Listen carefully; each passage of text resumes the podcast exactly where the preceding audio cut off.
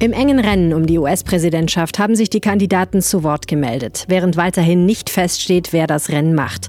Ein Update der Ergebnisse jetzt im Podcast. Mein Name ist Helene Pawlitzki. Schön, dass ihr zuhört. Der Rheinische Post Aufwacher. Der Nachrichtenpodcast am Morgen.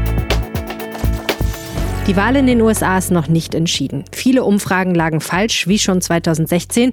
Ein Erdrutschsieg des demokratischen Herausforderers Joe Biden ist ausgeblieben. Aktuell steht es bei der Zahl der Wahlpersonen 220 für Biden zu 213 für Trump. Die Kandidaten müssen mindestens 270 Stimmen von Wahlpersonen gewinnen, um die Wahl für sich zu entscheiden. Redaktionsschluss für diese Episode war 9.15 Uhr. Alle neueren Ergebnisse findet ihr auf RP Online. Die Battleground States Florida, Ohio und Iowa konnte wohl Trump gewinnen. Fox News meldet einen Sieg Bidens im Swing State Arizona. Andere Sender wie etwa CNN legen sich dagegen noch nicht fest. Doch in wichtigen Bundesstaaten liegen Amtsinhaber Donald Trump und Herausforderer Joe Biden im Moment eng beieinander und die Stimmen sind noch nicht ausgezählt. Aufmerksam beobachtet werden die Staaten Michigan, Wisconsin, Pennsylvania, Georgia und North Carolina. Tina Eck von der Deutschen Presseagentur berichtet aus Washington.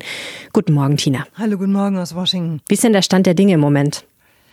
Ja, es ist zum Haare raufen. Es ist eine Nerven- und eine Geduldsprobe. Äh, die Zahlen kommen zäh und sie ändern sich ständig. Äh, der ganz große Erdrutsch ist ausgeblieben. Das Rennen ist also so knapp, wie es nur sein kann. Aber wir sind noch nicht fertig. Bei dieser Wahl ist nichts so wie sonst. Alles ist anders. Die Wahlbeteiligung war rekordverdächtig, aber inmitten der Corona-Pandemie haben viele Wähler früh abgestimmt, viele mit der Briefwahl und jeder Staat hat da seine eigenen Methoden mit der Zählung. Zählweise. Manchmal werden die frühen Stimmen zuletzt gezählt und so dauern zuverlässige Prognosen einfach lange, vor allem in den wichtigen Battleground-Staaten. Es kann Tage dauern, ich will nicht von Wochen reden, aber es kann wirklich lange dauern, bis wir genau wissen, wer da gewonnen hat. Wie lange kann es dauern, bis wir mehr wissen über diese Swing States oder irgendwie verlässliche Ergebnisse vorliegen? Das hängt echt davon ab, wie sich diese Kopf-an-Kopf-Rennen entwickeln. Äh, mir kommen schon ganz schreckliche Erinnerungen an das Bush-Gore-Rennen in Florida im Jahr 2000. Da musste nachgezählt werden in vielen Bezirken, weil der Abstand so eng war. Too close to call. Und dann waren Stimmzettel zum Teil defekt. Hanging Chats, hängende Papierschnipsel. Es war eine wochenlange Hängepartie, bis das oberste Gericht letztlich die Nachzählung beendete. Und äh, das oberste Gericht, den Supreme Court, den hat Trump ja Republikaner freundlich besetzt.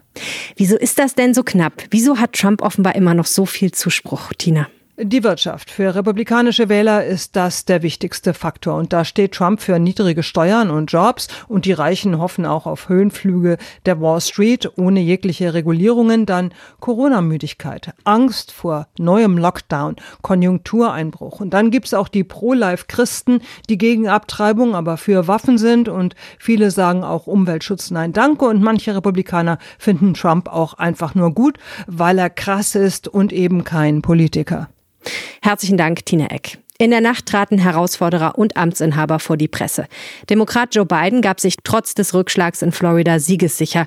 Er gratulierte seinen Anhängern zu ihrer Geduld und sagte, wir fühlen uns optimistisch, das tun wir wirklich. Your patience is commendable. We knew this was going to go long, but who knew we're going to go into maybe tomorrow morning, maybe even longer. But look, we feel good about where we are. We really do. We believe we're on track to win this election. Er wies aber auch darauf hin, dass noch nicht alle Stimmen ausgezählt seien und daher weder er noch Donald Trump das Recht hätten, sich zum Gewinner zu erklären. It's not my place or Donald Trump's place to declare who's won this election. That's the decision of the American people. But I'm optimistic about this outcome. Später trat dann Trump im Weißen Haus vor die Presse und tat genau das. Er erklärte sich zum Sieger.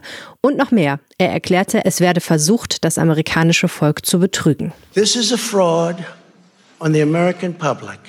This is an embarrassment to our country. We were getting ready to win this election. Frankly, we did win this election. Trump kritisierte, dass weiterhin Stimmen ausgezählt würden und dass weiterhin Briefwahlstimmen angenommen würden, die per Post kommen. Er kündigte an, vor das oberste US-Gericht ziehen zu wollen, um eine weitere Auszählung der Stimmen zu stoppen. Politische Beobachter der Demokraten und der Republikaner beeilten sich daraufhin hinzuweisen, dass diese Aussagen Trumps keinen Sinn ergeben. In vielen Bundesstaaten entscheidet das Datum des Poststempels, nicht der Eingang der Wahlunterlagen über deren Gültigkeit. In Pennsylvania beispielsweise können sie noch bis Freitag eingehen. Es ist außerdem völlig normal und keineswegs illegal, dass am Tag der Wahl nicht alle Stimmen ausgezählt werden. In vielen Staaten machten die Wahlhelfer spät in der Nacht eine Pause, um am Morgen erneut zusammenzukommen. Zudem ist es nicht möglich, direkt den obersten Gerichtshof anzurufen, auch nicht für den US-Präsidenten. Er müsste sich durch die Instanzen klagen. Trump gab also einen Vorgeschmack auf das, was in den nächsten vier Jahren weiter von ihm zu erwarten wäre, würde er die Wahl gewinnen. Doch soweit ist es noch nicht. Ganz Amerika, vielleicht die ganze Welt fiebert mit bei dieser Hängepartie, die sich noch bis zum Wochenende und vielleicht darüber hinaus ziehen könnte. Und das natürlich hauptsächlich übers Fernsehen und übers Internet. Ronny Thora von der DPA. Auch in den sozialen Medien herrscht angespannteste Nervosität und die schürt der US-Präsident noch mit zündelnden Tweets. Twitter hat sich bereits wieder veranlasst gesehen, Tweets zu Trump-Wahlergebnissen mit Warnungen zu versehen, richtig?